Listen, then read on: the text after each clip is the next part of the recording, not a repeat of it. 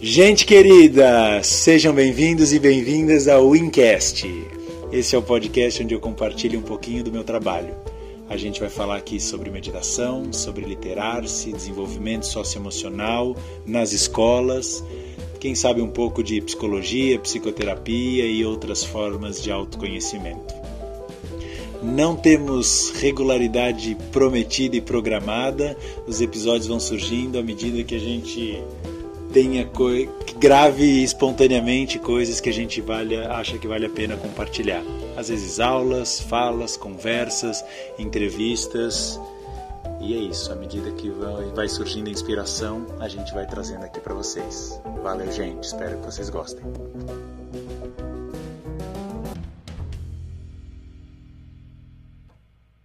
A proposta aqui hoje então, é o seguinte, né? A gente está lá, fala do literar-se, né? Fala, fala no Insta, alguns talvez já tenham visto algum episódio do podcast ou não. E aquilo ali é uma versão assim do que, que dá para falar do literar-se, né? É a versão light assim, né? Quando tem tipo no aplicativo assim, e depois tem a, a versão completa que seria um, um processo de aprofundamento, porque o literar-se ele começa numa proposta bem simples, que é escreva livremente, mas escrever livremente não é o que é o literar-se, ele é o primeiro convite para tu se abrir a um mundo de relação com a tua fala, com a tua linguagem, com os teus assuntos, que a gente use esse dispositivo da escrita como uma forma de um pouco além do que aquele lugar meio precário, frágil e inclusive ilusório que é o pensamento. Quando eu falo assim em relação com a tua linguagem, não é uma coisa abstrata que eu estudo na faculdade de letras ou que eu estudo, não sei, num curso de oratória. Linguagem, quando eu falo isso, é assim: tudo que você vive, sente, quer, deseja, sofre, pensa sobre você, pensa sobre a vida, está no campo da linguagem. Pensar é uma produção de linguagem. Se tem duas coisas assim que tu não separa de nenhuma vivência tua, é o corpo e a linguagem. Né? Você tá lá, você tá em corpo, você tá linguagem. Você tá quieto, você tá com linguagem ali, trabalhando, processando, operando. Uma pessoa fala assim, eu tô triste, pode, pode ser um sintoma no corpo, pode ser um sintoma em qualquer lugar abstrato que você chame de mente, psique ou qualquer coisa, mas isso quer dizer, tem duas coisas envolvidas ali: corpo e palavra. Estar mal, estar sofrendo, estar querendo algo é sempre uma relação com um monte de coisas que é da ordem da linguagem. Faz sentido isso? Então, quando eu falo linguagem, é uma coisa assim que tem muito a ver com a gente. Todos nós temos as nossas questões, lemos um livro, buscamos alguma coisa, vamos numa terapia e tudo isso se dá no meio da linguagem. Claro, eu pego por esse ângulo da linguagem, porque o curso é de literar-se, mas eu, é, eu quero que vocês entendam que eu não estou falando de uma coisa abstrata, eu estou falando de tudo que a gente vive. A gente vai numa terapia, a gente vai lá falar. Certo? Então, o, o literar-se, ele é assim, essa oportunidade, ele, ele trabalha com esse dispositivo da escrita, mas ele não é uma técnica de escrita. Num sentido, não tem nada a ver para você falar, tô afim de conhecer ou não, se você gosta de escrever. Tipo, não vem ao caso, tá ligado? Tipo, tem a ver se você tem. A linguagem tem a ver com você? A linguagem te atravessa? Pronto, então não quer dizer que então você tem que fazer, mas quer dizer que isso potencialmente tem a ver com você se tiver a ver com o teu desejo. Ah, você fala assim, puto, mas não escrevo bem. Não tem absolutamente nenhum problema e pode ser que seja até melhor. Porque não tem nada a ver com uma prática de vamos escrever bem, um grupo de literatura. Não tem nada a ver para escrever bem. A gente não está aqui para escrever bem. Tu vai transformar a tua escrita da mesma forma que tu vai transformar em você todos os processos que têm a ver com linguagem. Depois de fazer muito literar-se, a minha profissão, que é escutar, ou seja, a linguagem, receber a linguagem do outro, foi completamente transformada. A minha fala foi completamente transformada, minha escrita, a minha leitura, tudo. Mas isso é como um processo orgânico que vai ocorrendo em você de dentro para fora. Não tem nada a ver com escrever. Não tem nada a ver com fazer conto, fazer poesia e tudo mais. Isso pode se dar, porque no momento em que você começa a acessar linguagens tuas mais íntimas, mais até esquecidas, mais genuínas, tu vai ver que tem partes nossas que se expressam poeticamente sem nenhuma necessidade de elaborar, hum, se eu juntar isso aqui rima. Então isso vai se dar. Se for se dar, mas a gente não precisa olhar para isso. Provavelmente isso vai ocorrer quanto menos a gente busque. A ideia do literar-se é, um, é uma prática, uma ferramenta, um dispositivo. Falando dispositivo que o Zac gosta de, de Foucault bastante, né? Então serve aí. Tipo um dispositivo de ti entrar em relação com a tua linguagem entrar em relação com os assuntos que te permeiam de um jeito, como eu falei, que não é na ordem do pensamento, porque o pensamento ele é ilusório. Ele nos dá a sensação de que a gente está sabendo o que a gente pensa. Mas não é bem isso. Ele dá a sensação de que a gente está entendendo mais do que está, de que a gente está percebendo mais do que está de que a gente está elaborando o assunto melhor do que a gente está. Todo mundo já tem suas questões aí próprias, que se tu parar assim, ah, e, que tu, e olhar e falar assim, cara, eu já pensei muito sobre isso. Todo mundo tem várias questões que daqui a pouco se pega. Pá, pá, pá, Mas se a gente for olhar, muitas delas a gente fica em círculo.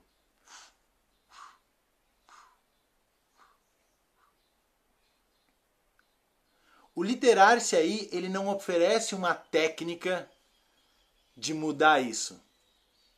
Ele oferece uma técnica de tu começar a olhar para isso, perceber isso de um jeito único. Não é uma técnica, é uma qualidade da escrita. Que vai operar um, um tipo de espelhamento, um tipo de tu entrar em contato e começar a ver isso, que primeiro vai te dar uma sensação de auto-proximidade contigo muito legal. Muito antes de tu ter qualquer necessidade de ter um insightzaço assim, ele vai te dar a sensação de tu estar tá te aproximando de ti. E aí, eu quero que tu entendas que não tem. Num sentido não tem a ver com a ferramenta, não tem a ver com a transformação, não tem a ver com nada, tem a ver com você ela é só um, um espelho muito particular. Porque a gente se elabora quase sempre no pensamento, que é um lugar em que a gente nem vê o que a gente está elaborando. Sabe, o pensamento é tipo trabalhar com uma fumaça que a gente pensa aqui, daqui a pouco foi embora, pensa aqui, daqui a pouco foi embora. A gente pensa com palavras genéricas, assim. A, a pensar nunca é um penetrar no assunto, é sempre ficar trabalhando de cima, com elementos pouco verdadeiros dele. Então a primeira coisa que o literar-se é esse aproximar de você mesmo nessa tua dimensão de linguagem. Igual que se tu fizer um trabalho de corpo com a Val ou com o Zac, tu vai te aproximar de ti nessa dimensão de corpo. E ambos, porque conheço um pouco do trabalho, de, bastante do Daval, um pouco estou conhecendo do Zac, ambos vão te, vão, vão te levar para tu perceber algo da tua experiência corporal independente do que um assim a, a, fisio, a fisiologia poderia descrever. Tu vai fazer um trabalho corporal e tu vai olhar do ponto de vista da fisiologia, ele vai te falar assim, ah, aqui o batimento cardíaco mudou tanto, pipipi, então o músculo, babá. Mas ambos trabalham o corpo fora, ou fora não, mais além do campo fisiológico, para o campo experiencial. Por isso, se tu olhar o trabalho do Zac, ele fala um pouco de corpo e um monte de filosofia. Se tu olhar o trabalho da Val, ela fala um pouco de corpo, um pouco de arte e um pouco de terapia e um pouco de um monte de coisa.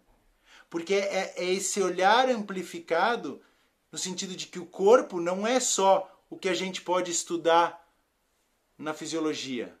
O corpo é um lugar de experienciação íntima de ti. Por isso, talvez tu estiver numa academia, vamos falar, tá, beleza, isso aqui trabalha tal músculo. Mas e quando tu tá numa prática íntima, por exemplo, de dança, que tu tá só ali praticando coisas muito finas, assim. Por exemplo, um dia eu parei pra Val, assim, eu tava treinando uma coisa, e eu falei assim, cara, tem um mundo em volta do quadril. Porque eu tava praticando uma coisa de quadril que era um movimento micro, não dava nem direito para ver se alguém observasse. Mas a experiência que aquilo vai transformando é muito mais além Tipo, eu nem sei se fisiologicamente tem alguma coisa ali ocorrendo. O Zac poderia falar. Mas é ver o corpo mais além da fisiologia, como um lugar de experienciação, um lugar de intimidade, um lugar de atravessamento de várias coisas, né, Zac? Então, então, quando a gente tem essa oportunidade de se aproximar do corpo de um jeito que não é só ah, vamos falar de fisiologia, batimento cardíaco, que, que, tá, que músculo que está trabalhando e tudo mais, a gente tem a oportunidade para se aproximar da gente em dimensões de intimidade diferentes. O literar-se é isso no campo das palavras, que, como a gente falou, também nos constituem.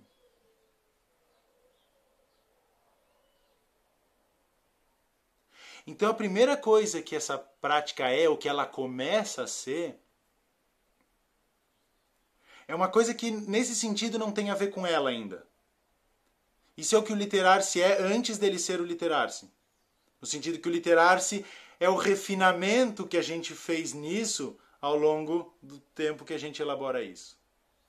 Mas, primeiramente, tu escrever sem ficar trazendo toda a carga de estruturas que a gente aprendeu quando aprendeu a escrever, e é isso que acabou com a gente, que a gente se relacionou com a escrita antes de se realmente se relacionar com a escrita, ou seja, a gente se relacionou com as estruturas de como escrever antes de se familiarizar com as palavras, com as letras.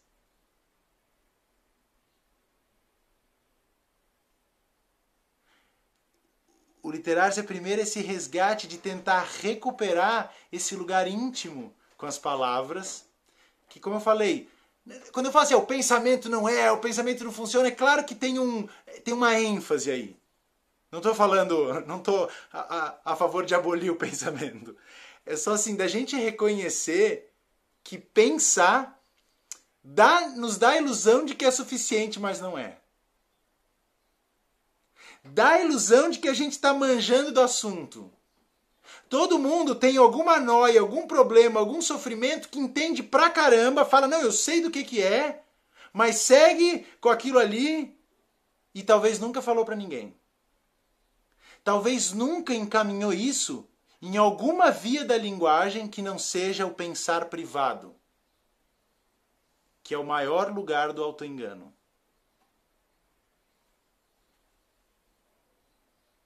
Tem uma frase assim que é um cara chegou assim pro Lacano no, intervalo de um seminário, pô, Lacano, não sei o que, tava pensando uma coisa, ele falou assim, mas não falou. Puf, e vai embora assim. Tipo assim, só para marcar o cara, pensar é um engano.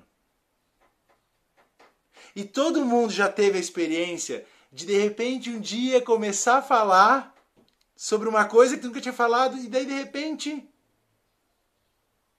Escuta o que fala e o que já pensou 70 mil vezes de um jeito diferente.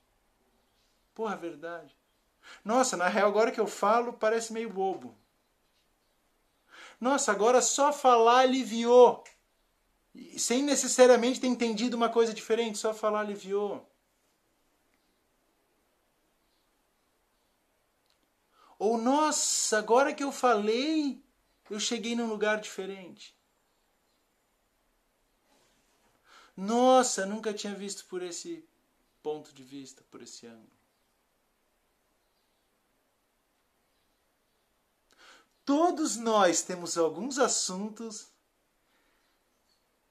que nos corroem por dentro e a gente nunca encaminhou fora do pensar.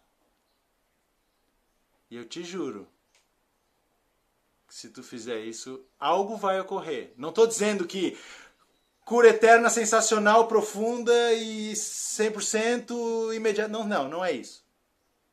Mas que algo vai ocorrer. Talvez seja falar para alguém.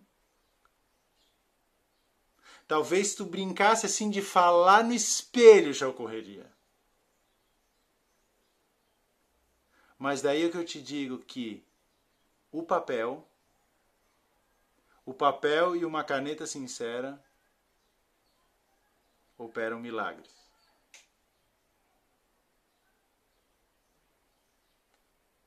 Eu cheguei no literário sem querer.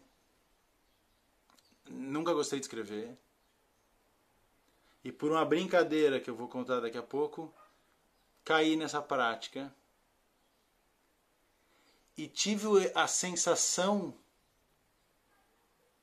de ver ou de experienciar, de saborear a linguagem por dentro. Para mim parece que o pensamento é sempre ver a linguagem de fora. E quem escreve, pelo menos do, do, do, assim, do jeitinho que a gente convida que seja, sabe como é que é de um jeito que não dá para explicar, mas parece que tu está no meio da linguagem. Parece que tu tá, não sei, parece que é tá mergulhadão ali assim. E até é difícil às vezes explicar como é que é de fora. Igual que se tu mergulha, bota a tua máscara, tá lá no mar e volta para explicar pra galera como é que é lá, não, não dá muito para saber, porque é outro mundo dentro d'água. Não melhor que, que, que fora d'água, é só outro. Mas se tu quiser conhecer o mundo subaquático, tem que ser por aí.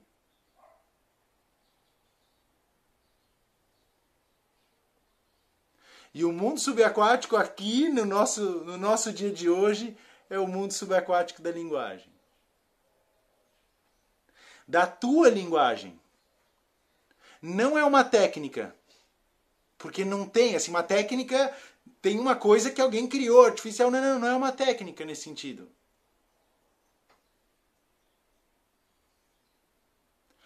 Para mim, isso é o jeito que eu encontrei de entrar de verdade, ou de ter esse espelhamento, de ter essa aproximação da linguagem que o pensamento Parece que dá, mas não dá. Um tipo de relação com a linguagem que a gente vive num processo terapêutico, que o Freud foi a primeira pessoa que, talvez assim, não sei se foi a primeira, mas a, a, a que famosamente ficou associado como talvez a primeira, que entendeu que, quando, que no ato de falar tinha algo a mais do que o simples transmitido conhecimento que a gente já sabe. Então toda terapia traz mais ou menos isso de convidar a pessoa a falar e a ter uma relação com a fala. Num sentido, claro que é uma ênfase, num sentido é um exagero, mas não deixa de ter uma verdade, quando o terapeuta fala assim, fale mais sobre isso. Ou faz uma pergunta para entender melhor. Num sentido, ele não, não é ele que está precisando entender melhor, ele só quer que você fale mais. Porque é você que vai entender melhor à medida que fale. Claro que também tem ele, né? ele falando é uma ênfase. Porque na terapia o que cura não é uma fala de entendimento, que poderia então ser a fala do outro. Do outro terapeuta, do outro livro, do outro teoria, do outro aula.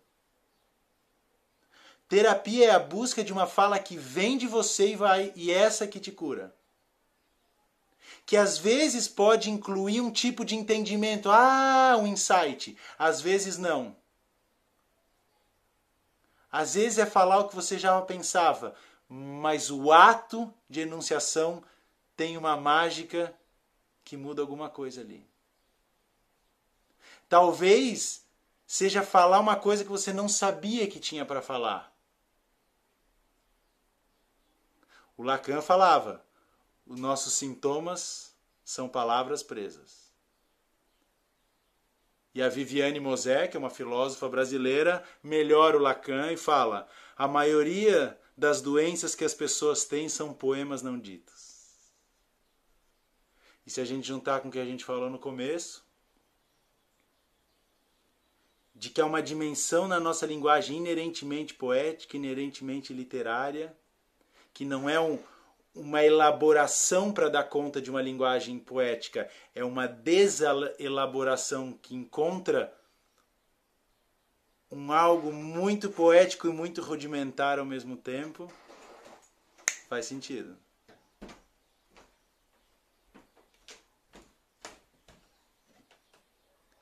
Pensa só na, na percepção doida que é um terapeuta que fica lá perguntando, perguntando, pensando. Não sou eu, não é para mim que tem que se montar esse entendimento. Eu estou em busca da fala presa. Que na hora que o cara falar, algo nele muda.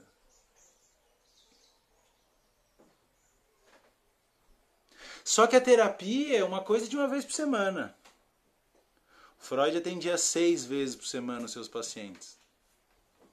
Imagina. Impossível hoje. E a clínica tem um lugar que, que, que, que assim. Eu, não, é, não faz sentido que a gente possa, por um lado, estender a clínica para nossa casa e também ter um lugar de relação com a fala que seja nosso que seja íntimo, que seja um exercício de autonomia, que não substitua a terapia, obviamente, mas que vire um, uma versão própria sua, íntima. Você fazendo ou não, não importa. Se a linguagem, olha só, Lacan define a psicanálise como a, a ciência da linguagem habitada pelo sujeito. Ele não fala o, o sujeito que tem linguagem. Ele põe nós como um efeito de linguagem. Não precisamos nem concordar e nem entender isso ainda, mas assim, é só para mostrar assim, um pouco o status de relevância de quando eu estou falando de linguagem. Esses dias eu ouvi uma frase que é: se os peixes fossem cientistas, a última coisa que eles descobririam seria a água. E isso é a gente com a linguagem. A linguagem é coisa que eu acho que a gente tem como cultura mais ingenuamente, assim, porque a gente acha que linguagem é esse instrumentinho de fala, que gente, de, de palavras que a gente compõe para falar para o outro que a gente já sabe, não é. Linguagem para nós como sujeitos, como cultura, é a água dos peixes. Nos atravessa de infinitas formas constitui em parte, não necessariamente exclusivamente, em parte, muito do que em você você chama de eu. Tu não acha que seria massa um espacinho privilegiado teu, íntimo, em que tu possa te aproximar disso, espelhar isso para ti mesmo? Poder falar ali, independente de se alguém vai ouvir ou não vai ouvir. Onde você pode falar tudo, inclusive ali ensaiar o que é verdade ou não para você. Não ensaiar no sentido vou ensaiar uma performance que eu vou reproduzir lá. Ensaiar no sentido de experimentar. Porque muito do que é verdade pra gente, a gente não sabe pensando. Eu só sei o que é verdade para mim depois que eu falo sentindo efeito no meu corpo. Às vezes eu falo uma parada que eu achava que isso aqui é muito verdade. Falo, meu corpo faz. Eu, puta, não deve ser então. E aí tu pode ter isso assim, ó, privadamente. Num sentido uma extensão do teu processo terapêutico, no sentido algo ainda mais profundo. Porque se tem um lugar em que tu pode falar tudo, é ali.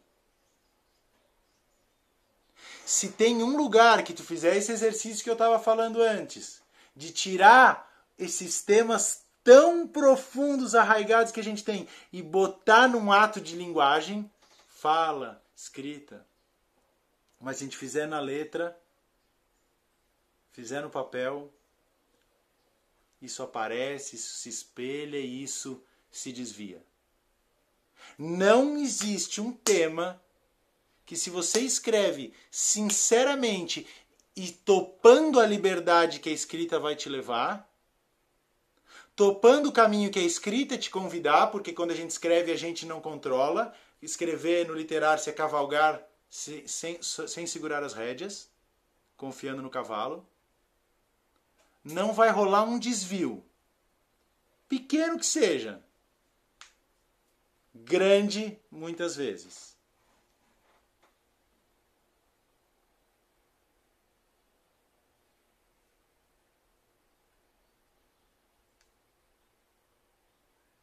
não vai ocorrer. É difícil tu não te entregar um dia para escrita e, cara, sei que seja um detalhe assim. Que aquilo te dá. Seja da ordem de um insight, seja da ordem de um alívio, como a Sofia falou, vou escrever e o, o vermelho vai para o papel. Seja da ordem de só te sentir mais próximo de ti coisa fundamental e por si só já valeria.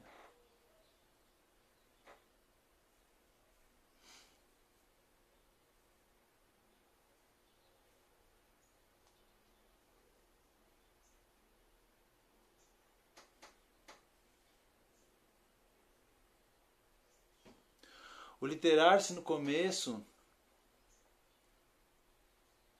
foi eu me entregando assim para a escrita Primeiro foi, como eu falei, meio brincadeira. Já vou explicar um pouco a história do literário, assim. Mas ele realmente, assim, fecundou na minha vida, claro, no momento de fossa. Onde escrever, eu escrevia por desespero, por não ter outra coisa, assim. Porque quando não sabia mais o que fazer, escrevia. E é isso, assim, me joguei na escrita, me joguei na escrita. E, e assim, para mim tem uma mágica na parada.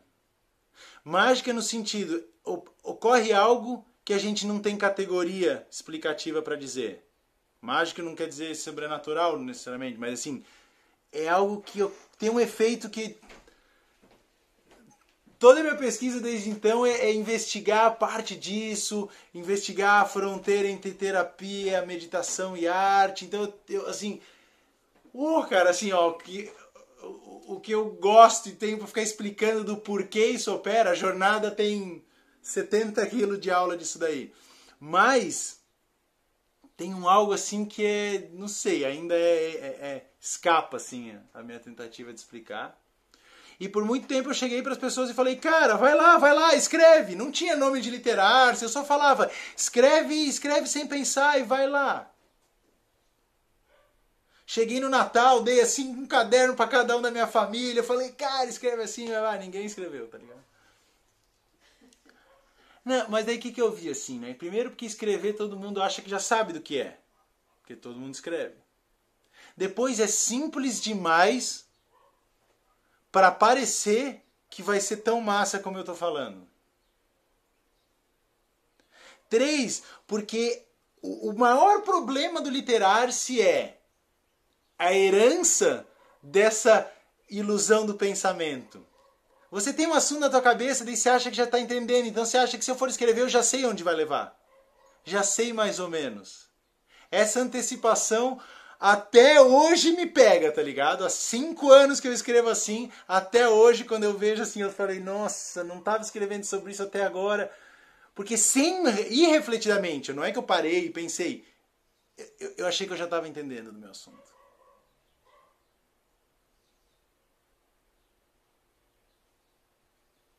Daí quando vou escrever, eu falo, nossa senhora, por que, que eu demorei tanto?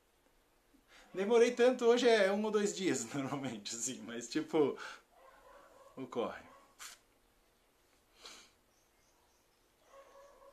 E aí depois, a Val assim também me ajudou a ver que tinha um algo a mais do que só escrever. Porque, tipo assim, né, eu sou psicólogo, sou terapeuta, então, tipo, terapia é a gente aprender a escutar uma pessoa, escutar mais além do que ela acha que tá falando e conseguir operar alguns desvios ali. Quando ela tá num looping, você ajuda a desviar e abre um novo campo onde ela vai explorar. Daí eu falei, cara, na real eu faço isso quando eu escrevo.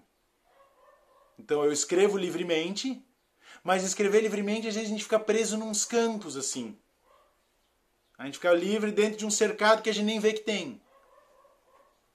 Então eu vi que eu fui cultivando um pouco essa escrita terapêutica e né, com esse olhar terapêutico.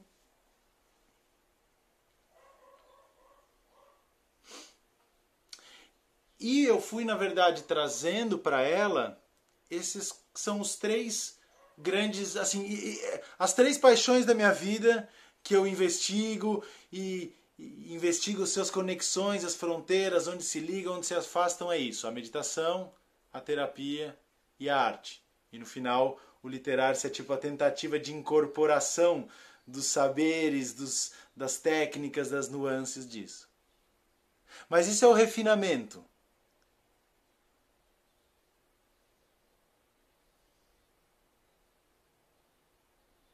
A primeira coisa é essa coisa muito simples. Cuja mágica não está no literário, se está em você. No sentido de só uma oportunidade de se aproximar contigo.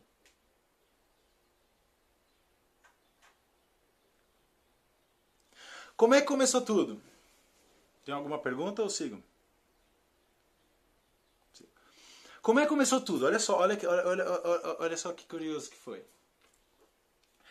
essa pira de autoconhecimento sempre foi a, o lance da minha vida, assim, né? Tipo, eu comecei de muito novo, assim, de adolescente a, a, praticar yoga, daí quis ser professor de yoga, daí eu abandonei o segundo grau por ser professor de yoga, porque eu achava escola muito nada a ver. Aí depois voltei, terminei o ensino médio, mas assim, é, isso foi, assim, então, tipo, cara, foi uma. O yoga foi a minha primeira. Não, primeira grande paixão não, primeiro foi pegar onda, mas assim, no campo dos estudos e das humanidades foi foi yoga, assim. E era muito uma coisa filosófica e era muito da prática da meditação, né? Não é uma coisa de, de, de só física, assim, né? Porque a, a visão do yoga, mesmo para o corpo, também não é só de fitness, assim. E beleza, daí fui lá, era isso. Então sempre foi parte da minha vida. Depois aí fiquei muito tempo no yoga, depois fui pro sufismo, pro budismo, papapá. E aí depois fui pra psicologia, daí virei terapeuta, beleza. E aí um dia tava ouvindo uma palestra de um psicanalista que o cara falava. Ele tava falando da Associação Livre do Freud. O que, que é a Associação Livre do Freud? Quem, quem inventou a Associação Livre, na real, na real, não foi o Freud. Porque foi uma paciente de um amigo dele. Porque assim, pensa, pensa, pensa. Quem tinha o saber sempre foi o médico. Tu vai no médico, tu relata teu sintoma brevemente, e agora quem vai vir com o show é o médico. Que vai dizer o que você tem e que vai prescrever o que você precisa. E as diversas clínicas, mesmo mais psicológicas, eram assim. De repente estava lá a paciente falando, daí veio o médico, amigo do Freud, falou: Não, então deixa eu dizer. Daí ela falou assim: Doutor, cala a boca. Deixa eu falar. Quando eu falo, eu limpo a minha chaminé, assim, eu não, eu faço a minha cura pela palavra e eu limpo a minha, é como se eu limpasse a minha chaminé. Daí o Freud falou: "Pô, que interessante. Todo o rolê começa aí. Essa é a regra de ouro da psicanálise, a regra fundamental. E toda a psicanálise vem do Freud vendo o que, que ele escuta nas pessoas quando elas topam falar sem pensar. Daí ele veio com essa proposta. Chega aí, fala sem pensar, fala o que vem na tua cabeça, como se tu tivesse assim sentado num trem e, a, e o que passa aqui pela janela é o que passa na tua cabeça e tu vai me relatando. Mas tudo começou com ele dar, assim, ah, o que a paciente falou. Então, psicanálise que inventou foi Freud, mas ele só fez porque ele calou a boca e escutou uma mulher. E aí esse outro psicanalista que estava fazendo a palestra, ele falou assim, cara, mas olha só, em 1922 teve um cara que escreveu um livro que chamava assim, A Arte de se tornar um escritor original em três dias.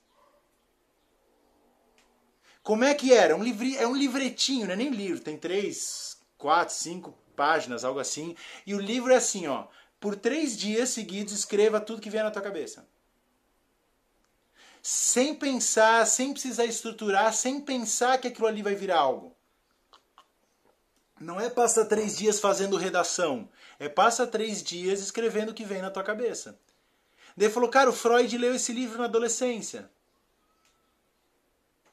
Daí falou, pô, de repente isso aí já podia estar tá meio que no imaginário dele quando ele né? De repente, sabe, junta Normalmente as nossas ideias é assim, né? A gente junta aqui, junta aqui, bum, de repente tudo se junta a gente, caraca. Então, é isso. Daí quando eu vi essa palestra, eu falei, meu Deus, que massa isso! Daí, tipo, nunca tinha pensado nessa ideia da associação livre escrita.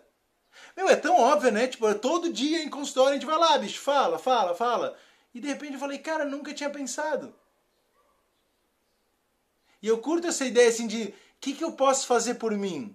Além de na terapia, o que, que eu posso trazer aqui e praticar, assim, e, e, todo o mundo das práticas orientais, da meditação, que é o que eu fazia antes da psicologia, né, vindo do yoga e tudo mais, é um pouco isso. No Oriente, esse conceito né, que o Foucault traz, né, Zach, que é da prática de si, ou prática de cuidado de si, né, que, que, que assim, o que, que isso inclui? Inclui tu te observar, tu te perceber, tu te conhecer, tu te cuidar, tu te transformar, tu tipo, é um como assim, pega tudo isso do ser humano, bate no liquidificador e isso é a prática de si assim, né? Tipo, e isso é muito parte do Oriente. Né? Ele remonta dos gregos, mas isso é muito parte, ou seja, quando a gente usa a palavra yoga, aqui normalmente a gente quer dizer essa prática meio meditativa, corporal, respiratória, né, e outras coisas. No Oriente, yoga basicamente pode querer dizer três coisas distintas: ou essa prática e um método específico, ou os tipos de yoga, eles falam, né? Tipo, qualquer caminho de prática de si que seja ou na via do conhecimento, que é o yoga do conhecimento, na via do, da, do karma yoga, que é a via né, da ação, ou a via da devoção, o bhakti yoga, ou yoga quer dizer prática de si, num sentido. Não assim, porque são, uma vem do Foucault retomando os gregos e outra vem da Índia, mas yoga quer dizer isso, o trabalho que você faz sobre você. Então na cultura indiana tem essa coisa assim, você é um yogi ou você é um bhogi. Bhogi é você vive a vida normal. Yogi, você é uma pessoa que tem uma prática de cultivo de si. Então eu peguei isso, que era o meu, a minha vida desde antes, né, meditação e, e as práticas. De, meditação assim é um nomezão para falar de um monte de dessas práticas, porque meditação é um termo que não tem no Oriente. Lá tem um milhão de práticas que a gente dá tudo nome de meditação para a mesma coisa quando vê um oriental sentado de olho fechado. Na verdade, um oriental sentado de olho fechado pode estar fazendo um monte de coisa, tá ligado? E a gente chega e bota o rótulozão, meditação, mas como é o nome aqui, eu também uso. Então eu peguei, cara, que legal, vou pegar isso da escrita e vou vou trabalhar aqui. Vou experimentar. E era assim uma era uma brincadeira, assim, uma curtição, uma experimentação de prática de si. Só que eu fiquei impressionado com o que ocorria. Eu fiquei impressionado com o que ocorria lá, né, Sofia? O que estava aqui ia para o papel, insights, de repente tu começava sem nada para dizer, chegava numa coisa relevante. Acho que a primeira coisa que me surpreendeu foi na escrita assim, porque eu não fazia para nada, não era quando estava mal, eu sentava e falava, vou escrever o que vem na minha cabeça. E era uma parte assim, era até menos terapêutico e mais assim, pira alucinante assim, sabe? Mas eu falei, cara, não importa, eu lembro a primeira coisa que me chamou foi assim, não importa de onde eu começo, eu sempre termino os mesmos temas. E comecei a falar, acho que esses temas estão meio importantes para mim, eu não tinha me dado conta.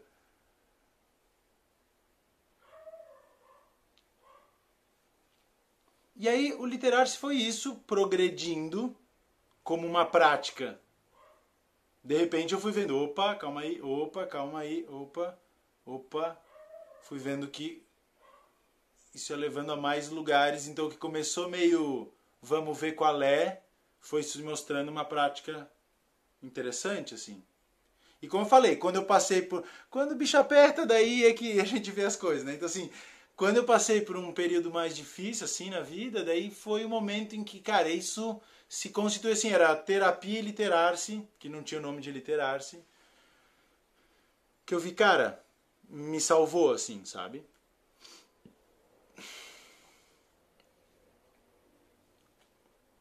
E foi isso, assim. Vivendo até um dia que a gente. Eu fui fazer uma palestra num colégio, assim, sobre, sobre sofrimento na adolescência. É, o tema era suicídio disfarçado, assim, né?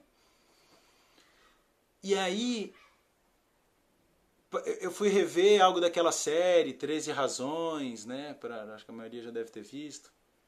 E aí eu vi um vídeo de um psicanalista que ele falava assim. Ele falava uma coisa da série que eu não tinha visto. Ele falou assim, na série assim, ó, quando a pessoa, a menina, né, todo mundo conhece a série, sabe a, o tema pelo menos? Né? Ele falou assim, cara, olha só, tem uma, uma parte na série que é assim, quando ela acaba de gravar as 12 fitas, que primeiro iam ser 12 razões para, depois vira a décima terceira, ela fala assim, ao terminar de falar algo de isso, contar minha história, algo em mim mudou e eu resolvi dar para a vida mais uma chance e pedir ajuda. Na real, tem dois momentos na série que ela pede ajuda, que é na prática de produção textual que ela faz um, um poema e nisso. E esse psicanalista falou, cara, olha só a relação com a linguagem. Ela gravou uma fita, foi um literar-se num sentido, sabe? Foi ela contando a própria história. E foi o momento que ela decide mudar. Claro, daí na, na série ela vai pro, pro, pro psicólogo do colégio, é horrível aquele processo, e, e aí dá ruim. Mas a ideia é assim, olha, ali tinha um potencial muito bom. Daí eu cheguei e, e, e, conversei com a professora de português no colégio e propus a gente fazer um experimento. Eu falei, vamos criar no colégio um lugar para que as crianças possam falar. Só que também uma coisa que você vê na série, é o tempo inteiro a galera assim falando, aqui, os pais do Clay falam muito, você tem que nos dizer o que está acontecendo. Mano, isso não é convidar a falar, isso é um interrogatório, tá ligado? Ninguém fala assim.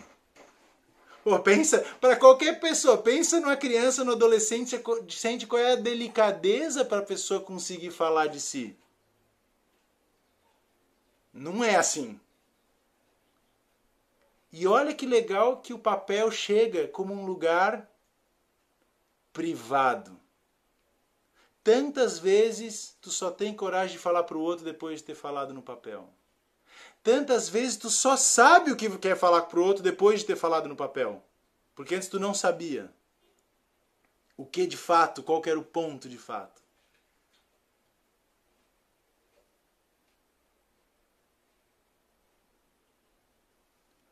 Daí a gente fez um experimento, a gente fez um. Ela estava trabalhando carta, e aí ela fez um, uma, uma, vivência, assim, todas as turmas do segundo ano do, do ensino médio, assim, de de pegar e falar assim, ó, ela né, convidou um pouco a uma reflexão do tema, setembro amarelo, tudo mais, e falou assim, quero que vocês escrevam uma carta agora, esquecendo todas as regras do que eu falei de carta, uma carta para vocês mesmos. E aí a, a experiência foi impressionante, assim. De acesso, de comoção, de união, do que apareceu, eu li algumas das cartas assim, ó, e é impressionante a profundidade, a sinceridade, a poesia, a filosofia que apareciam cruas, espontâneas. Você fala assim, mas esse aluno, a professora fala, mas esse aluno nunca vi isso sair dele. Né? E gente que passou a pedir ajuda por causa disso, gente que né, de repente falou, cara, nunca nem falei isso em terapia. E aí foi a primeira vez que eu falei, caraca, isso já era a minha prática comigo, que estava me salvando. Nesse momento eu já estava atravessando o meu a minha foto já tava saindo, assim, já tinha saído, acho. Já tá. Mas eu nunca tinha pensado em tipo, caraca. Eu não, hoje em dia eu falo assim, mano, como é que eu nunca pensei que podia ser massa por outro? Não tenho nem ideia, tá ligado? Tipo, me parece até meio. Não sei, eu não consigo nem pensar em que. Em que ponto cego eu tava que eu não consegui nem pensar nisso, assim. Mas eu falei, caraca, mano, é irado, tá ligado? Aí fiquei pensando, pensando, pensando como fazer. Daí chamei a Tina, o Léo. Tu tava naquele primeiro de 2018, Tina? Tava, né? E eu falei, gente, é isso aí, tem uma parada, daí final de 2018, daí desde lá a gente faz grupos, cursos e tudo mais, e foi desenvolvendo isso.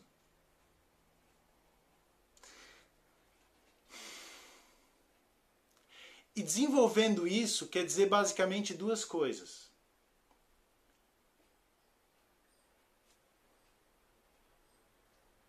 Quer dizer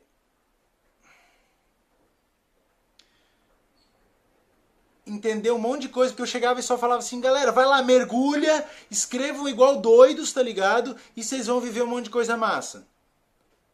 Daí primeiro, mano, não sei, ninguém fazia isso assim, tipo, porque eu sou meio obsessivo, daí eu escrevia, mano, às vezes 10 horas seguidas, tá ligado? Tipo, é, e, mas também mesmo comigo foi um processo aos poucos, de repente ficou legal, demorou, né? E aí depois assim, não, calma, isso é muito geral, tá ligado? E aí foi um estudo e eu falei, tá, o que, que eu faço na minha escrita que ela é tão massa? Não no sentido de faça assim, no sentido de a proposta é livre, mas às vezes a gente tem que fazer uns cracks para tu abrir para novos campos, porque às vezes a gente repete. É igual, por exemplo, se pegar na dança. Tá, eu posso pegar e falar, vou me mexer livremente, mas daí eu tenho um limite. Aí se eu aprendo uma técnica, eu expando meu limite. Quando eu volto, eu volto para a liberdade, mas mais expandido, algo que daria para relacionar com isso. No caso do, do, literário, isso é menos uma coisa, uma técnica que tu aprende, é mais normalmente. Eu, os nossos loopings são invisíveis para gente. Tem coisa da gente que só a gente sabe, tem coisa da gente que a gente é o último a saber. Que tá na cara, todo mundo que nos conhece sabe, menos a gente. Mas no sentido terapeuta é o cara que tu paga para ir lá e ser o que vai falar, tá ligado? Porque ele tem alguma tentativa de discernir o que é dele e o que é teu. E tenta espelhar um pouco mais fielmente.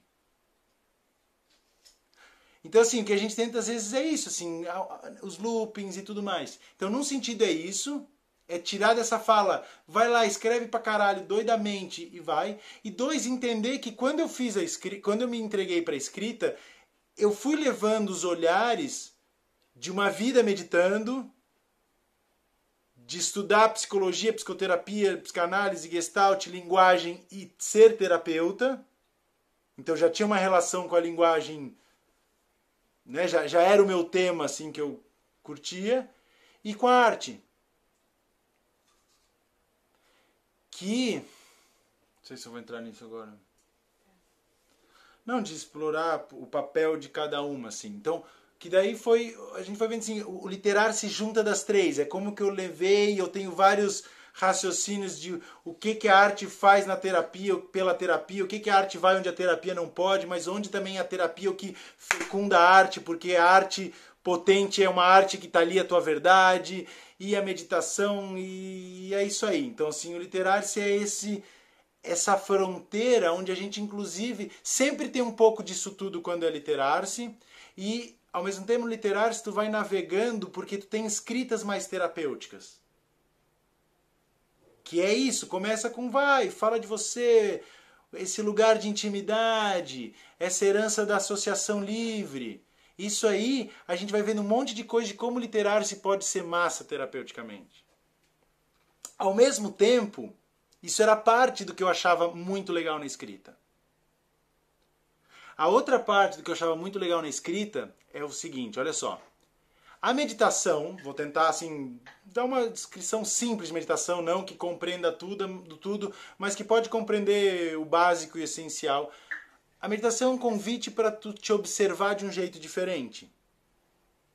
Para tu te observar não refletindo sobre você, mas a tentativa de uma observação direta, mais pura, um notar de você, e aí dos teus processos íntimos, dos teus processos básicos, de repente isso vai te convidando a um cultivo de uma sensibilidade muito particular, um conhecimento do quem você se faz espontaneamente e o quem você tu que controla. Então ele é uma autorização para essa espontaneidade muito refinada. E nisso é uma abertura para processos intuitivos, porque a intuição podemos, a gente poderia dizer como algo espontâneo que ocorre na gente, muito fino, que normalmente a gente ignora, ou eclipsa ou abafa. Faz sentido essa descrição de meditação?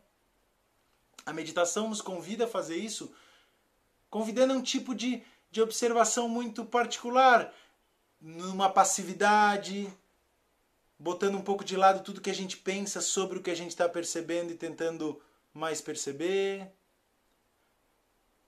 Certo? E eu vi como o ato da escrita me proporcionava algo disso de uma forma diferente. Que, observa, que, que escrever o que tu, tudo que tu está pensando te possibilita uma tal percepção do que você pensa diferente e às vezes mais fina do que, do que o meditar.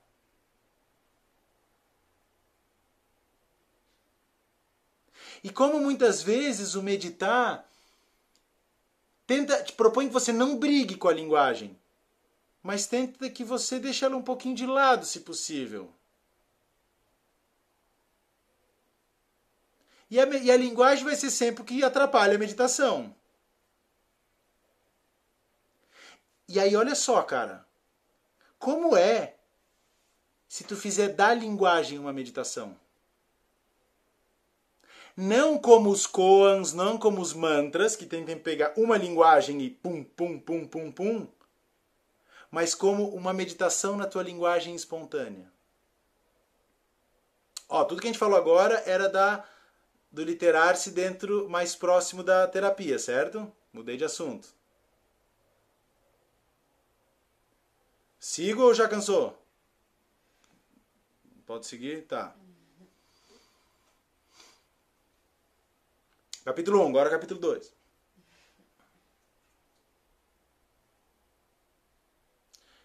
Cara, como é que é tu pegar a própria linguagem e transformar ela numa meditação? Escrever te torna impossível não estar presente.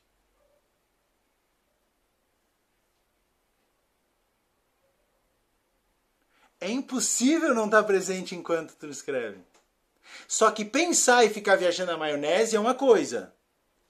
Escrever e vir surgindo. E, e isso te abre um campo de observação de tudo que ocorre em volta da letra, das palavras. Porque tu vai começar a ver que palavra tu seleciona, que, que tu vai ver que tu tem camadas de pensamento, qual que tu seleciona e qual que tu deixa passar. Só que nisso é uma lupa no teu pensamento muito massa.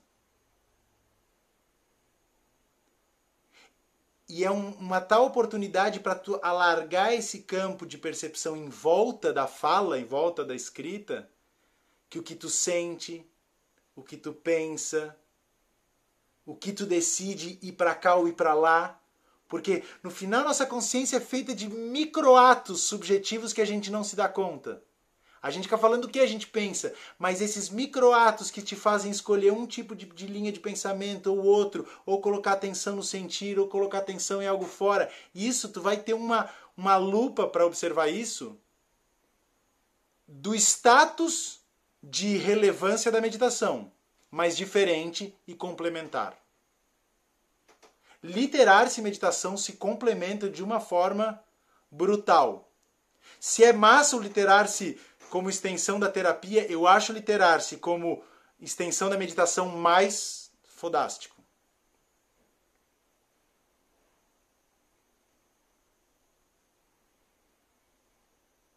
Só que, por exemplo, se tu só fala escreve livremente, muita gente não faz o, o pequeno desvio ou cruza a pequena ponte da observação dos assuntos que vem na tua cabeça para a observação dos processos que tu vive. Então, por exemplo, isso é parte de um auxílio que talvez tu faça sozinho, talvez não, mas eu posso te ajudar. Oba! Então, conteúdo e forma, assuntos e processos vão podendo ambos ser tema da tua escrita, que se tu vai para um didaticamente, grosseiramente aqui, tu tá mais de uma escrita terapêutica e no outro tu tá mais numa escrita meditativa. E escrever é um tal é, magnetismo da tua presença e da tua percepção que tu fica com um campo alargado para tudo que ocorre ali. Val e cá, que, eu, que a gente fez um trabalho focado aí nessa escrita ontem, anteontem, né? Tipo, é como se tem um campão assim de lupa perceptiva que tu pode observar, não é melhor que a meditação, é diferente. Porque a meditação vai para um tipo de observação passiva, receptiva, entregue, em que notar é soltar e entregar, isso vai te levando para um nível de profundidade. É como se a meditação vai sempre levando para dentro, né? Mais para dentro, mais para dentro, mais para dentro, mais para dentro. E o literar-se como um tipo de meditação ativa, em ato e verbal, vai te levando para uma transcendência, para fora. Íntima e introspectiva, mas para fora. Meio talvez difícil de entender, mas fazendo dá para ver. Então tem coisas que é só no ato. Para mim, assim, meditação é um transcender para dentro, a arte é um transcender para fora. Um é cair para dentro, o outro é. Um é te transcender para lá, um é transcender para cá. A escrita fica essa ponte onde tá ali o campo de presença, tá ali o campo de observação. Tu toma a linguagem a sério. Imagina uma meditação verbal, um yoga verbal, em que tu não fica tirando a, a, a linguagem, ela para, não só para de atrapalhar, quanto ela vira o teu veículo. Porque o que Freud se deu conta é que se tu se entrega ao teu fluxo associativo e fala livremente o que vai vindo na tua cabeça, tu acessa coisas que tu não tinha acesso. Ele falou, daqui a pouco os, o, o trauma, o sintoma, a memória reprimida aparece. Ou daqui a pouco a pessoa faz uma conexão que ela não estava fazendo. é acessar uma nova coisa. E aqui na meditação, e tu te entregar a, a, a esse seguir o fluxo associativo com presença, é também acessar uma outra coisa.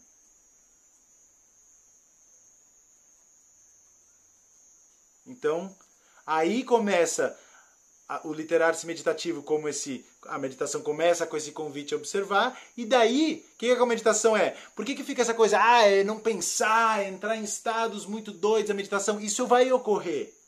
Só que não é isso que você tenta fazer você não sempre tenta parar de pensar. Isso vai ocorrer. Então literar-se também depois você vai entrando em tipos de flow muito muito doidos ontem a Camila falou assim cara essa escrita parece como é que tu falou, Camila? Escrita de ser, assim. Escrever aqui é ser. Tipo, ah, é uma pira ali que a gente chegou, mas que. Faz sentido.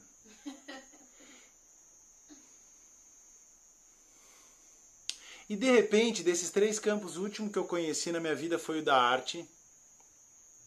Que eu conheci assim. Né, não, assim mergulhei, assim, que eu vi Ah, que isso parece que é tanta coisa que eu acho que eu vou deixar para outro dia. Assim. Porque. Vocês sabem. Se a gente olhar os movimentos místicos, espirituais e contemplativos da Índia. Tá, tá de boa? Posso seguir? Ou... Da Índia, a gente vê assim, ó os movimentos vedânticos e tântricos. Vou pôr eles aqui, não opor. Yin Yang, né? Aquela oposição complementar. Olha só.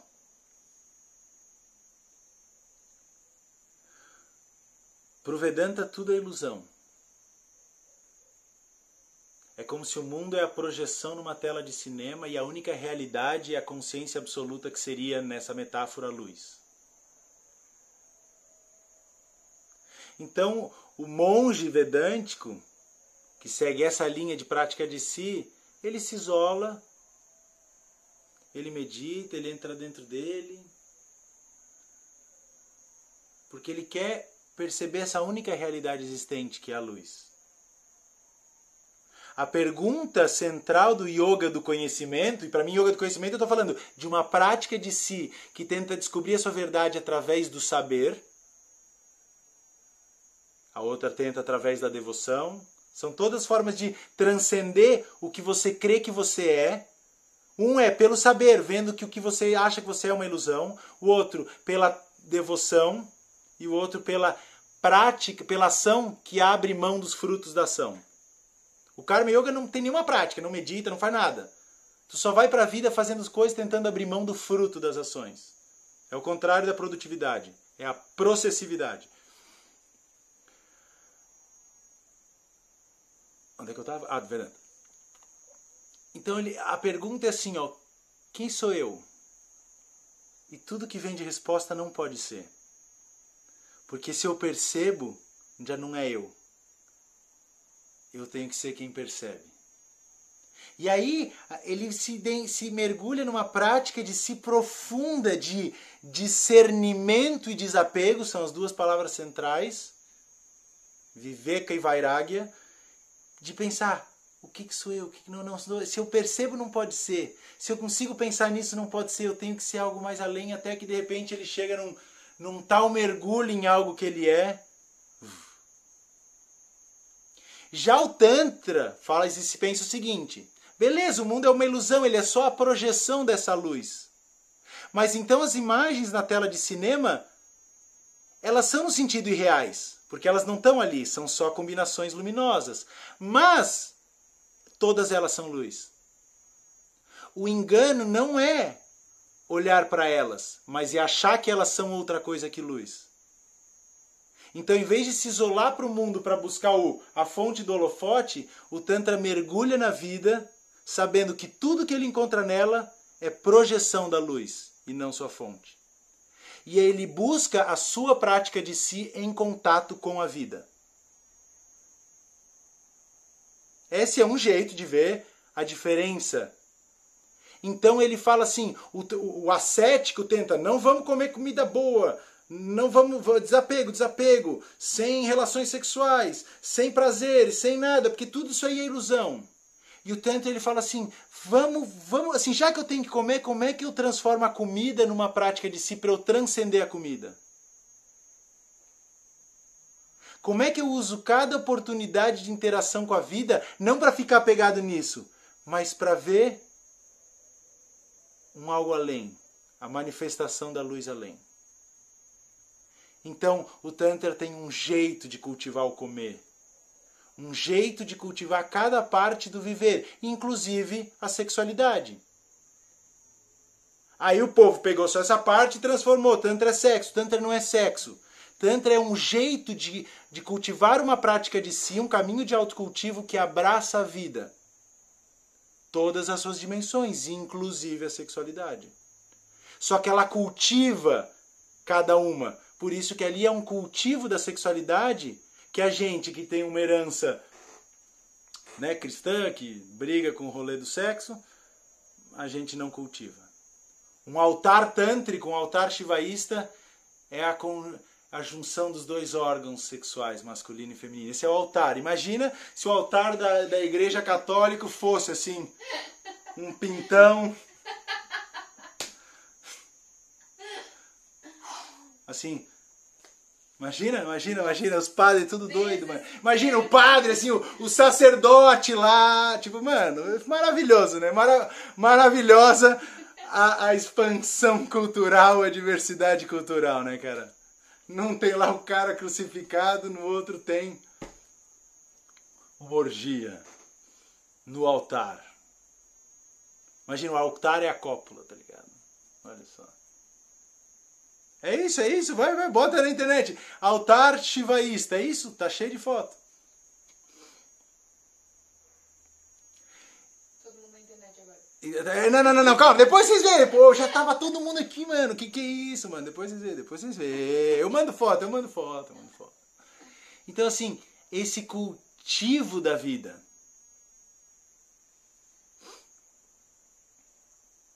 Assim, a gastronomia podia ser visto como um, um refinamento tântrico. Só pede uma coisa, que ao te deliciar com a comida mais gostosa, tu não esqueça de buscar um mais além ali. de tu não se apegar na comida, mas tu mergulhar na tua experiência.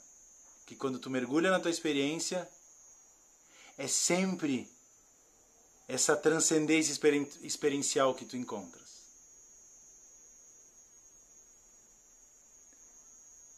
Que não tem essa coisa, né? Tipo assim, imagina assim, os padres, né? meu Deus, esse tipo de dança, o samba, que horror, meu Deus! Não, não, não, não, vai, te acaba na dança. Mas não fica na dança. Tenta mergulhar o mais profundo que tu puder na tua experiência que tu vai encontrar o fator experiencial.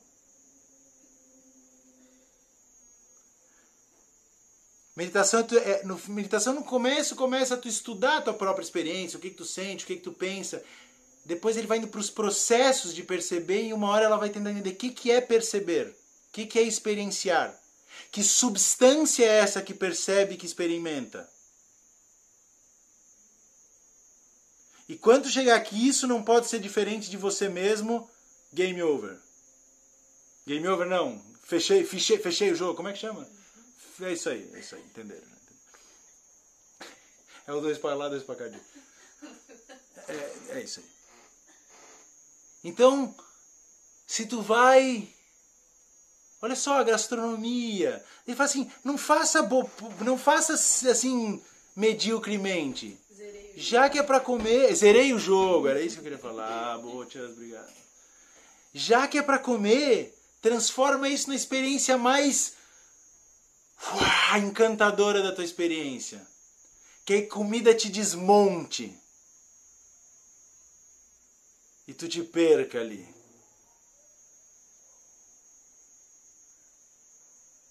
Que tu vai dançar assim. Sabe como é que eu me apaixonei pela Val? Foi o seguinte onde eu me cantei por ela, não tinha me apaixonado ainda, foi meio que primeiro, mas foi onde assim eu falei, Jesus amado. Não, Shiva amado, mais legal, né? Jesus amado com o nome. Shiva amado. Ela tava dançando, cara, e aí eu ouvi assim, eu tava no baile, eu eu meu nível é dois pra lá, dois pra cá, né? Eu falo pra caramba de dança, mas é dois pra lá, dois pra cá. Cara, eu vi assim, eu falei, meu, eu tava sentadinho assim, olhando o povo dançar, porque todo mundo dançava um monte, eu era um perna de pau, daí eu peguei e falei, oh, vou ficar aqui olhando. Cara, deu vi, eu falei, mano, essa mina tá num transe absoluto. Ela não sabe mesmo quem ela é ali dançando. Foi assim, tipo, a minha primeira percepção da Val. Mano, daí ficou horas dançando e eu lá olhando, assim. Quando acabou a dança, a pessoa que ela tava dançando saiu. E eu falei, meu, essa, ela não sabe nem se encontrar ali. Daí eu fui lá e peguei e trouxe pra sentar. E aí que começou a nossa história. Daí eu abri a boca pra falar, ele falou, não precisa falar nada. Eu não sabia nem meu nome.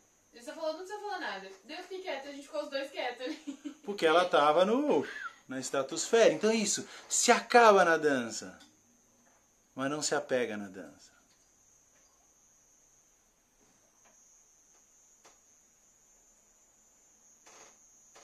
Qualquer. Agora vocês entendem como o Tantra é intimamente artístico? O como a meditação é uma via tântrica.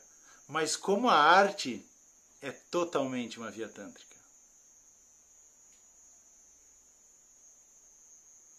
Como a arte, para mim, a arte ela reaviva a terapia, revive, reaviva, é alguma coisa aí, e a meditação. E assim, se a minha, a minha vida começou assim pela por assim pela exploração dessas filosofias orientais e depois foi virei, né, foi pela psicologia e tudo mais, a última coisa foi a arte, assim, que de repente eu vi, eu me apaixonei e falei, cara, aí estava a peça que faltava, assim. Tem coisa que a terapia não vai. E tu tem que entregar para um ato poético, onde tu te perde e te encontra de um outro jeito. É, é, é, um momento na vida eu vi que era um excesso. Assim, a meditação é a coisa mais legal que eu conheço na vida, mas o momento eu vi que eu precisava equilibrar isso, assim, sabe? Virei introspectivo demais, assim. E aí foi a arte, assim, que, que me salvou e me deu uma outra possibilidade, assim. Então, quando eu me apaixonei pela dança, foi assim, assim, que eu vi, meu Deus, tem uma... É, é o literar-se corporal a parada. Que foi o que o Zac falou, mano, a gente tá fazendo a mesma coisa, eu faço no corpo e tu faz aí, tipo. E na palavra, é isso aí, é isso aí, tipo. Aí, pô, fui pra pintura, falei, mano, é outra, é a mesma coisa, assim, no sentido. Cada campo te dá uma oportunidade nova, diferente, de, de encontrar a mesma coisa, mas de encontrar outra. Mas como a gente tem, e todas importantes, como a gente é corpo, cara, tu fazer alguma coisa de corpo assim, eu acho sensacional, fundamental. Fundamental. Tem hora assim, pra, mim dança é a coisa mais legal que eu aprendi na vida, tá ligado? Tipo, tipo, tem assim, cara, tu precisa de uma transcendência no corpo. Tu é corpo, tá ligado? Tu é corpo antes de ser você, tá ligado? Tipo, nem existo ainda como eu, já sou corpo, tá ligado? Tu tem que fazer, tá ligado? Liga pra Val, liga pro Zac, liga pra Mutama, alguma coisa, assim. Tem que, tem que fazer, tem que fazer, cara. Tipo, não, não dá, tá ligado? E eu sou muito abstrato, assim. É um lugar onde se passar eu deixo, assim. Mas voltar, mano, é essencial. Mas como também somos palavra, a gente, cara, eu acho que assim, ó, é vital, não biologicamente, mas subjetivamente, tu ter uma forma de fazer arte de si, essa é um, uma expressão muito importante pra gente. Fazer arte de si. Tipo, eu não faço arte, assim, pra mim arte é fazer arte de mim, é arte ser, tá ligado? No sentido de literar ser é por você assim entregar para uma coisa que tu não entende. Análise, psicoterapia, tu vai lá, tu observa, tu blá, blá, beleza. Daí tu chega num lugar e depois toda análise vai levar um momento em que não dá mais. A análise ela não é descobrir a causa. Ela é tu pesquisar, tu pesquisar, tu pesquisar e tu chegar aqui um momento em que tu vê que não dá para chegar na causa. O término da análise não é encontrar a causa do sintoma, é encontrar a impossibilidade da causa. E aí o que, que sobra, bicho? Daí tu tem que fazer arte de si. Daí tu tem que pegar qualquer coisa que seja tua e, e botar em arte. Em pintura, em corpo, em escrita, em argila, no jeito que tu quiser tem um passo em que assim, eu acho que a terapia ela, ela faz a terapia fecunda a arte, porque ela, ela, ela ajuda que assim tu leve a tua real para lá. Mas ela te leva até a boca assim e agora vai lá, meu filho. Canta. canta no sentido, tu vai lá e faz associação livre, fala, fala, fala. Agora não dá mais e canta, tá ligado? Quando não tem mais o que falar, tu começa a cantar. É isso. E eu acho que algo que encaminha a linguagem é bem importante aí. E aí eu me dei conta de uma parada, para a gente finalizar. Eu não achava legal escrever, porque para mim escrever era um ato fora da vida. Eu sei algo, tipo assim, meu, tô desenvolvendo uma ideia de trabalho, pá, beleza. Tá aqui, tá aqui, entendi, desenvolvi, falei numa aula, show. Agora eu preciso pegar isso, organizar, botar num papel para um outro ler. Tu entende que esse é um ato morto? Ele é como que um sacrifício que eu faço. Eu abro mão de viver por um tempo para poder gerar esse produto.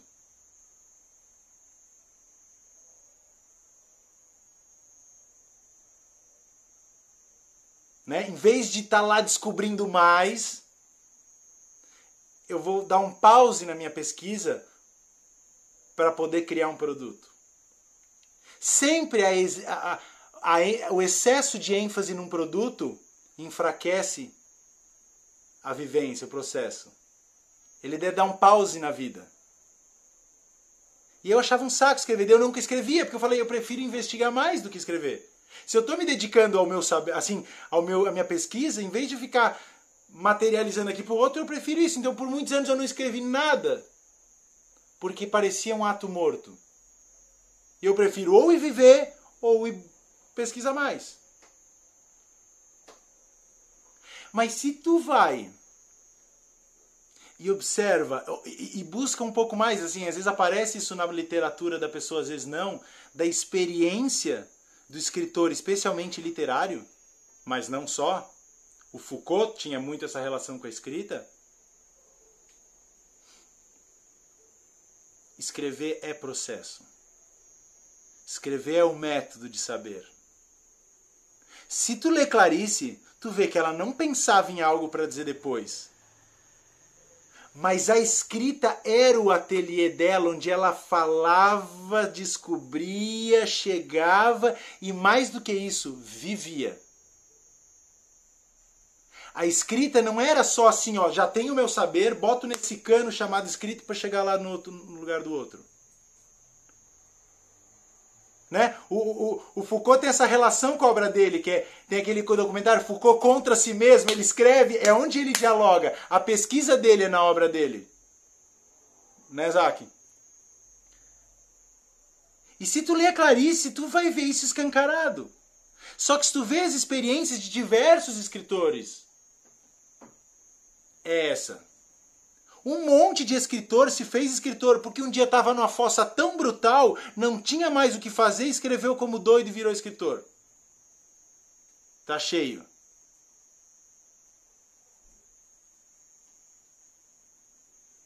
Ou seja, ali é o método onde a pessoa acessa algo, descobre algo, vive algo, ou terminando a nossa né, medita terapia, meditação arte, volta para a terapia. Um monte de escritor se curou fazendo seu próprio livro. Se curou no sentido de fez algo e entregou. Fez arte de si.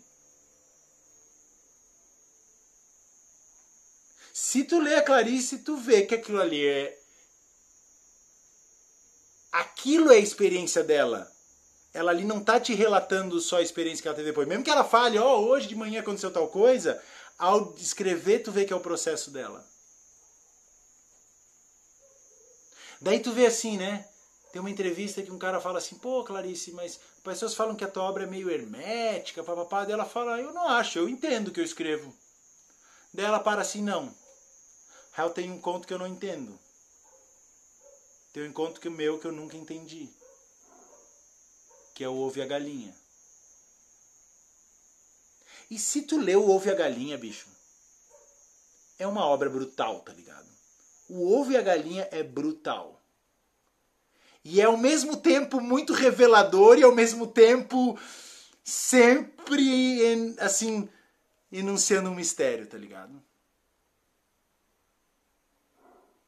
O ovo e a galinha é uma loucura. Agora, o mais legal não é isso.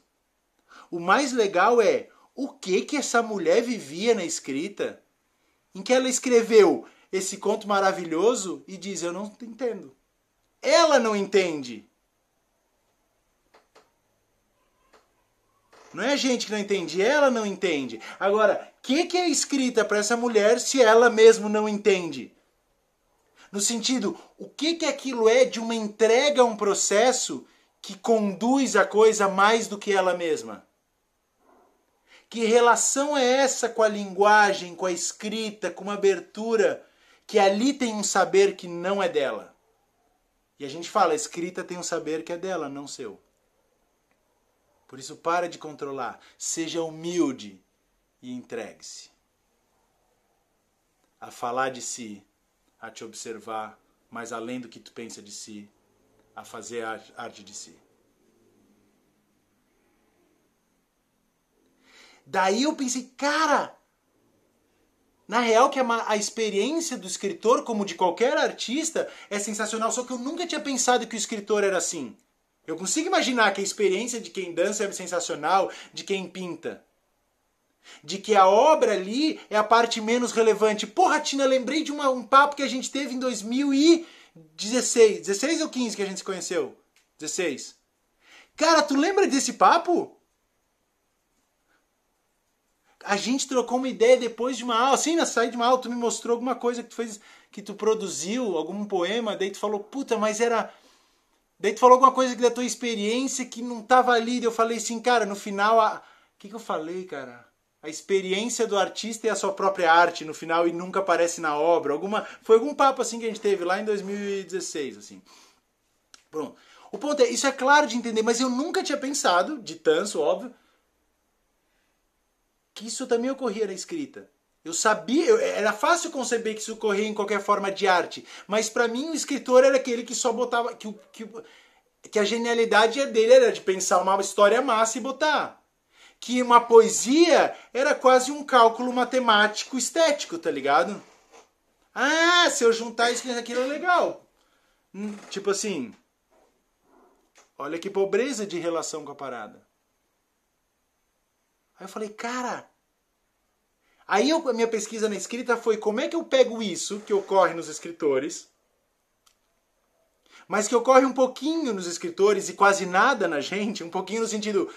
Na nossa percepção, a gente fala da Clarice pela obra, ninguém fica se perguntando, mano, o que, que a Clarice vivia, brother? Eu sou apaixonado pelo qual que é a experiência dessa mulher.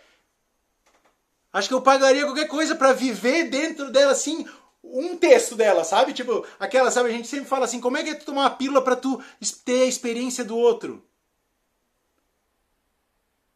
Imagina tomar uma pílula para experienciar o que é a Val dançando, tá ligado? Eu não sei o que é isso, eu nunca vou saber. Imagina tomar uma pílula e experienciar como a Clarice via um texto. Deve ser alucinante, cara. Não tem droga melhor que essa, tá ligado? Beleza. Mas quando a gente olha, então, a gente pensa na obra dela, a gente não pensa no processo alucinante que ela devia viver.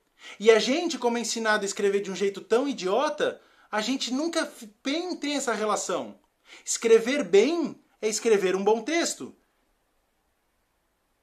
É, a gente nem concebe o que é curtir escrever sem pensar num texto.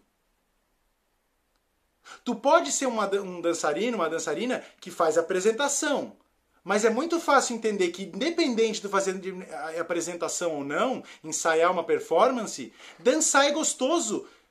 Com ou sem apresentação, com ou sem produto final, com alguém sem vendo. Então tu vai dançar e tu não tá pensando assim, cara, o que, que eu tô produzindo aqui? Daí tu termina a festa, o baile, e tu fala assim, meu, cadê o meu dançado? Cadê o resultado de tudo que eu passei a noite produzindo? Não tem essa relação. A entrega ao processo foi o rolê. Só que quem pensa em escrita assim, que entregar-se ao processo é o rolê, foda-se se teve um texto. Literar-se é não escrever para ninguém, é queimar o texto quando termina e nunca mais ler. E o lugar mais libertador que eu encontrei de escrever foi na areia da praia, num dia que eu precisava escrever. Tava na praia, ajoelhei, comecei na areia, na areia, na areia e a água levava, limpava depois. Daí eu pensei, cara, esse é o lugar mais livre de escrever. Porque é o lugar que eu mais consigo me desapegar de que essa porra fique boa. Porque por mais que a gente se entregue uma escrita só para nós, daqui a pouco a gente acha, hum, mas esse texto não ficou bom, hum, mas alguém vai ler, hum, será que eu vou botar no Insta a galera vai curtir? Então, por que, que a gente não pode cultivar, por que, que não ensinam isso da gente na escola? A tu ter uma relação com a escrita que seja tão pura como a dança. Que se tu quiser, tu apresenta. Mas 98% das pessoas que dançam não apresentam e dançar segue sendo bom. Eu quero te convidar para fazer uma dança com palavras, com os teus assuntos, com os teus temas. E não me importa se você vai virar escritor. Não tem nada a ver. Eu quero que teus escritos sejam como uma dança de um baile que depois você nem olha para ver como é que foi, porque viver foi massa. Eu não li 99% do que eu escrevi.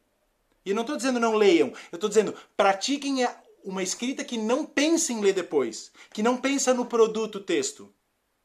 Uma escrita destextualizada. Uma escrita não só que não precisa obedecer às regras de redação, mas que nem pense em ser um texto. Que seja despejo de palavras e relação com a linguagem, com o que você sente, pensa, associa e entrega.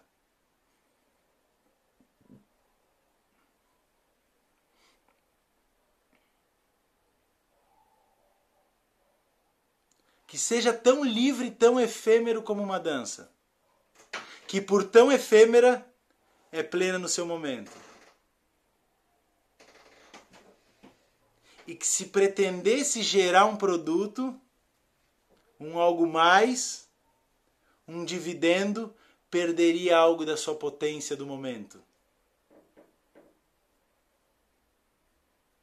Quanto mais eu dedico que a minha escrita precisa gerar um algo, um texto, mais ela se enfraquece.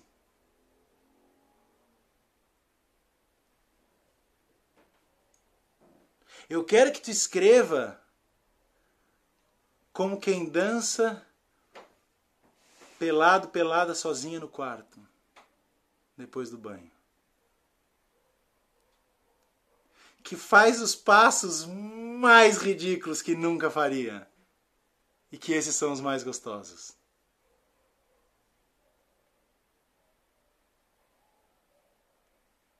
É a tua escrita de alcova. A escrita que é só para ti.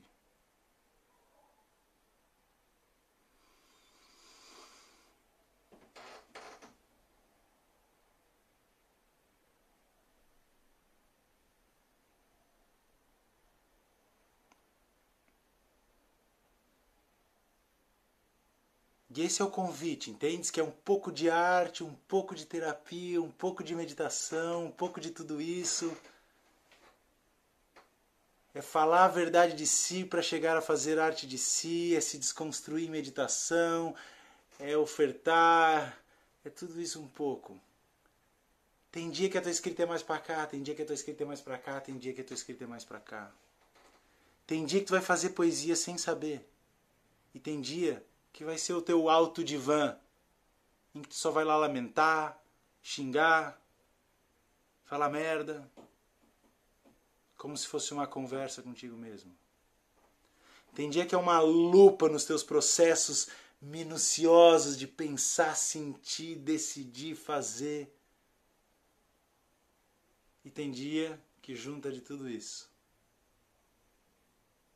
O ponto é que ela seja, em essência, aquilo que a gente falou lá no começo. Tudo isso pode rolar, mas nada disso precisa rolar.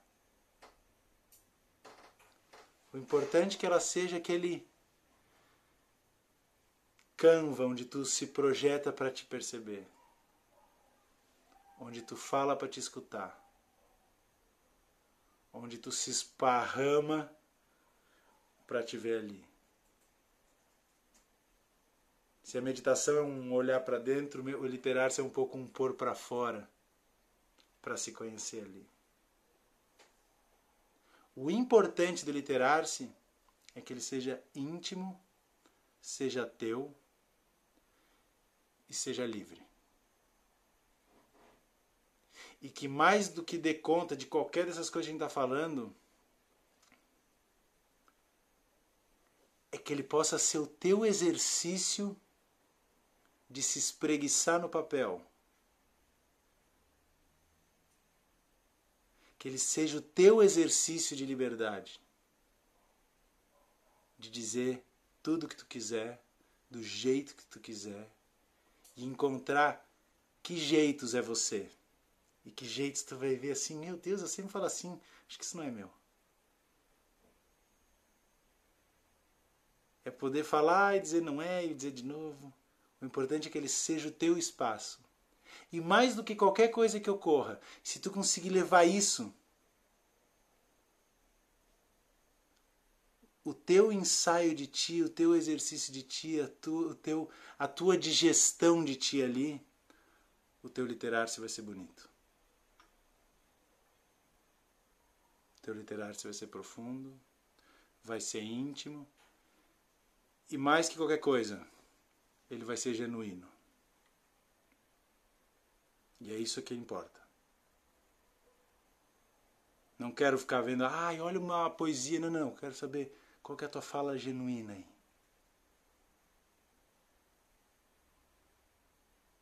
Qual que é a tua fala sincera?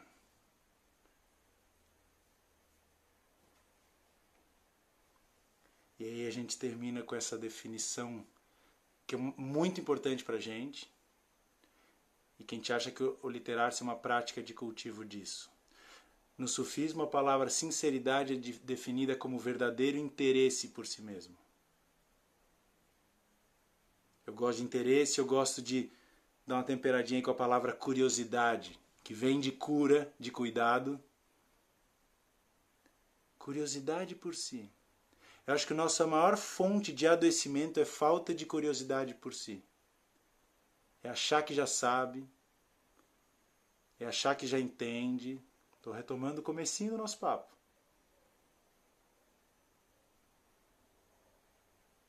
Esses dias no encontro uma pessoa falou assim, não, mas eu já sei, conheço a minha ansiedade. Eu, o quê? Eu perguntei qual é o que, que tu estuda, né? Tua profissão estuda geografia. Eu falei, me fala um tema da geografia. Dela, climatologia. Eu falei, existe alguma coisa simples na climatologia? Alguma nuvem se forma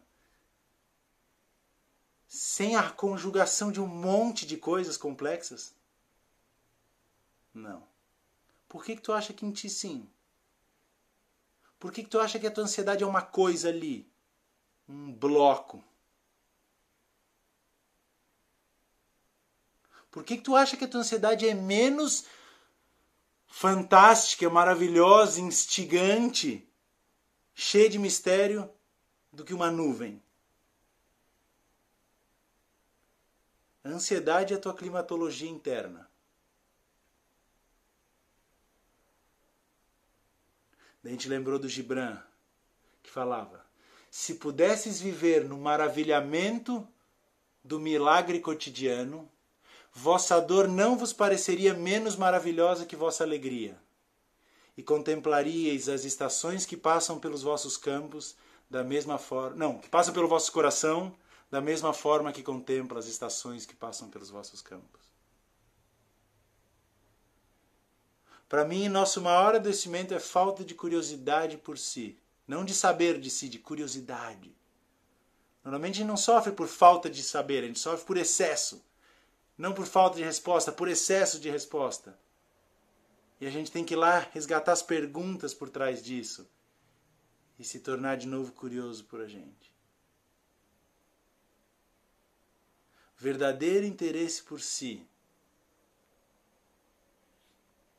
E para mim, o literar-se, mais que qualquer outra coisa, foi o meu um convite, o meu cultivo, a minha prática de interesse por mim mesmo porque ele mostrou assim os, as falácias do que eu achava que eu já sabia de mim. Sabe essas coisas a gente trata, ah, a minha ansiedade, sem quando a gente fala dela, a gente vê, meu Deus, olha quanta coisa que tem aqui, isso aqui não é uma coisa, isso aqui é um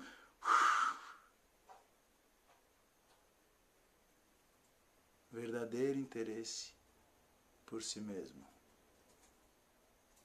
E não teve nenhum lugar na vida, nenhuma prática na vida, nada que eu fiz na vida que me deu mais o que eu acho que vai gerando, é o fruto do verdadeiro interesse por si mesmo, que é essa coisa que a gente fala da gente, do amor próprio. Não teve nada no que eu fiz na vida, nem terapia e nem meditação pra caralho, que eu cheguei assim a, esse, a esses momentos de simplicidade, de, de te ver numa coisa tão simples que tu sente ternura por ti. O lugar em que eu encontrei isso foi nessa prática tão peculiar de escrita. E isso é literar-se.